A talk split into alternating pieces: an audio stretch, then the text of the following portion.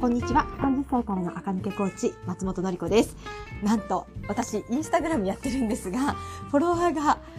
5000人を突破しました。イエーイはい、やっとこさ5000人突破しました。皆様のおかげでございます。もうね、このインスタグラムとこのポッドキャストはね、まあ、ほぼ毎日投稿頑張っていて、まあ、たまにね、やっぱりね、どうしてもね、できない日があるんですけど、ほぼ毎日投稿頑張っているので、もうすごくね、数字が増えるとね、嬉しいなって気持ちになりますね。もう今日このね、ポッドキャストを聞いてくださってる皆様も、一人ずつね、このポッドキャストもフォロワーがね、増えるのは私わかる、ね、見たらわかるんですけれど、一人、あ、今日一人増えてるとかいうのはね、すごくすごく嬉しいでございます。はい。皆さん応援ありがとうございます。応援してないかもしれないですけど、ありがとうございます。で、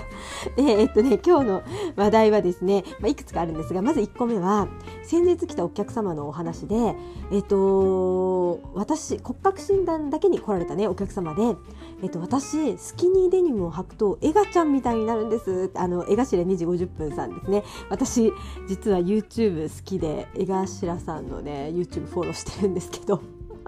はい。まあ、それは置いといて、エガちゃんみたいになるんですってね、おっしゃってて、あこれはと思ったんですね。なんでエガちゃんみたいになるかっていうと、あの、腰回りのね、肉がついてない、あの、少年のような足をしている場合は、エガシラさんみたいな、あまあ、足の形がね、ピタッと出ちゃうんですよね。で、これはどういう人に多いかっていうと、ズバリ骨格ナチュラルさんに多いです。スキニーデニム履くとエガちゃんになるっていうタイプ。ただ、問題は、エガちゃんにならなかったらナチュラルじゃないのかっていうとそういうわけじゃないんですよ。骨格ナチュラルさんは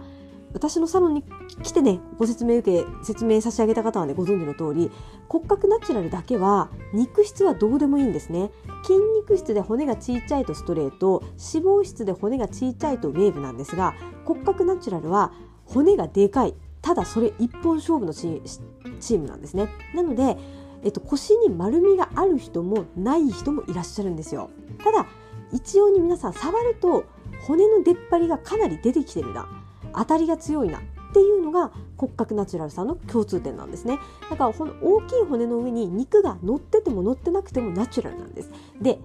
大きい骨の上にお肉が乗っていないパターンの方っていらっしゃるんですよね。そういう方がスキニーを履くとエガちゃんになりますってねおっしゃる方が多いですね。ということでこういうね話を最初に聞いた時点であもしかしてこのお客様骨格ナチュラルかもなと思いながら私のカウンセリングがね進んでいくぞっていうことになるんですね。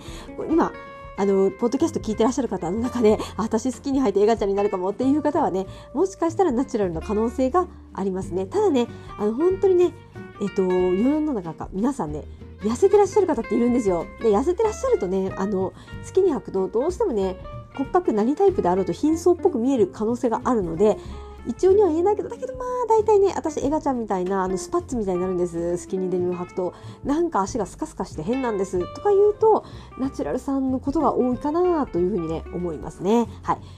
当てはまる人がいたらぜひ、あれ、私ナチュラルかもと。そういうことは、あの、パンツは太めに。フルレングスの太いパンツを履いてください。めちゃめちゃ似合います。もうすごいもうファッショニスタみたいな感じになるので、フルレングスの太めのパンツをぜひお買いになっていただくといいかなと思いますね。はい。で、今日の話題はですね、皆さん、買い逃したものに出会ったらどうしますかっていう話をしたいと思います。まあ実際私なんですけど、私もね、最近散々、はい、私、秋冬の買い物終わりましたとかね言ってるんですけど言ってたんだけど やっぱりねあのお客様の資料作りのためにねいろんなサイト見てるとやっぱり本物が欲しくなっちゃうのね。もうやばいですよね。散財散財女になりそうなんですけれど。でえーと、ここでね出会っちゃったんですよ。去年買い逃したネックレスに。はい。話遡ること。えっ、ー、とね私去年去年かなあのオーバー・ザ・サンのイベントに行ったんですよ。あの有楽町のホールでやったやつ。当たってねあれに行けたので行ったんですけどその時に有楽町のこの開園まで時間があるなと。そうだ有楽町丸井に寄ってみようと思ってね丸井の2階のノーブルに入ったんですよ。そしたらそこですごく素敵なシャツを見つけてでそのシャツに合わせるニットを見つけてでさらにお姉さんがそのシャツにシルバーのボールチェーンのネックレスを巻いてくれたんですよ。でこれねこのコーディネートのポイントはシャツでありニットであるボールチェーンのネックレスだったんですただ私その時えーと、ノーブルって1着ねやっぱり2万円ぐらいするんですよね。なのでシャツ買ってでその直帰ベスト買うと4万ぐらい飛んじゃうからさらにねそのネックレス2万円だったの1万9000円だったんですよ。それ入れて6万円をちょっとこのオーバードさんで浮かれてるからといってね買うわけにはいかんと思ってネックレスだけ買わなかったんですよ。そしたらやっぱり大公開ああいう時にねあの店員さんがつけてくれるものってその服のサイズにバシッと合うものをつけてくれるので後々別の場所で同じサイズ同じ長さのネックレスを探そうと思ってもそれが難しいんですよ。でやっぱり案の定ねちょうどよくそれはね長いボールチェーンのネックレスで二重に巻くとちょうどこのシャツの第一ボタンを閉めた下の辺りにチェーンが2回回ってきて可愛く見えるっていうやつだったんですよ。ね。ただその後買った私のネックレスたちはどうやっても2回巻くと首ギチギチになっちゃってシャツの外にはつけられないものばかりだったんです。シャツの中の素肌の首につけるには二重に巻くといいんだけどあのシャツの外に巻いても二重のラインが出てくるネックレスってないのかなと思い続けてなんとなく思い続けて1年後今年ノーブルから追加で出てたんですよそれが。ね。ただ今もう月末なんですね。もう月末といえば私がもう全てのお金を散財しきった状態なので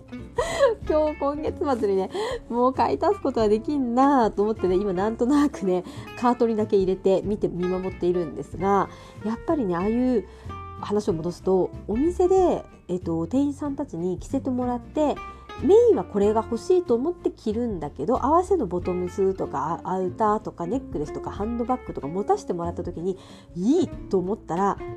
買った方が実はいいです。確かにお金はかかるけどずっとねあの時合わせたあれがベストだったなって思い続けることが結構あるんですよ。で店員さんによっては本当にね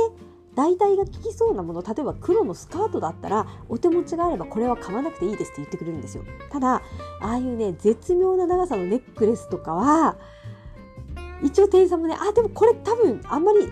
こんなに合うのないですよぐらいちゃんと言ってくれるんですけど、まあ、その時私はねお金が足り足りないというかさすがにねオーバーザさんに浮かれて6万円使ってねホールに行くのは良くないなと思って踏みとどまっちゃったんですけど今思えばねあれはあの時買っておけばねあ1年早く使えたのになっていうふうにね思ったりもしますがそういうふうにねあの店員さんが合わせてくれたものがドンピシャでハマってる場合は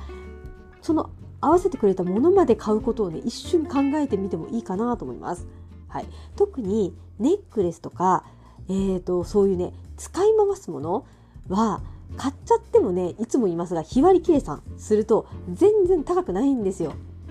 1万9000円のネックレスが、えーと、ネックレスであったとしてもネックレスってね季節を問わずつけられるので普通の洋服の4倍ぐらいつけられるんですよ年間でも。ね、4倍の回数つけられる。プラス洋服ほどそのボールチェーンのねシンプルなネックレスだったら劣化なんかね洋服ほどしないです毛玉ができるわけでもないのでねそうするとまあトレンドが移り変わったとしても5年は移らないので5年ぐらいはつけられると思うと5年間4シーズンつけられるんなら1万9000円でも日割りしたら安いんですよ。なので私はね、あの時にね、ネックレスも買うべきだったなと思いながら1年過ごして今年また出てきたので、今買おうかどうか。でももうこれは分かりますよね。逃しちゃいけない気がしますよね。ちょっとね、はい。11月まで残ってたらね、買おうかなとね、いうふうに今考えているところでございます。皆さんもね、あの時のあれ買っとけばよかったってことがね、なんかあると思うんですよね。そういう時にはね、次へ生かしていただいて次見つけたらね例えばセットアップで上だけ買ったけど下も買っとけばよかったって絶対あります。友布で売ってたら私は友布で売ってるだったらもう一緒に買っちゃった方がいいと思いますね。バラバラで組み合わせるより同じ生地同じ色で持っといた方がコーディネートのバリエーションがお金は倍だけどコーディネートは100倍ぐらいになるんですよ。うーんなのでぜひね合わせでいいなと思ったら 買う予定じゃなかったアイテムプラスアルファ買っちゃってもねいいんじゃないかなと思います。はい、というわけで今日ちょっと話があちこち行きましたけれど私のお話をしてみました。えーとあれ？今日からこれ聞いてる時は皆さん土曜日ですかね？土日でまた週末ですね。そしてなんともうすもう月末や早い早い早い早いとか言ってましたけどねもう月末でございます。あと今年も2ヶ月ちょっとよなみたいなんですよね。一緒に走り抜けましょう。そしてですね、えっと、イメージアップしたいとかね、クローゼットなんとかしたいです。どうにかしてください。私一人じゃどうにもなりませんっていう方はぜひ、あの、私にお声掛けくださいませ。えっと、大人のワードローブ講座、または、えっと、もうね、どの、あの、レッスン申し込んでいいかわからんっていう人は、私のね、ホームページから公式 LINE に登録できるので、スタジオのりホームページ公式 LINE で、私に直接 LINE できるようになってますから、LINE でね、あの、こういうこと悩んでて、どれがいいですかとかね、聞いてくださったらお答えしますのでね、この構図がいいと思いますよとかね、是非お気軽に聞いてください。はい、今日も聞いてくださってありがとうございました。また明日も聞いてください。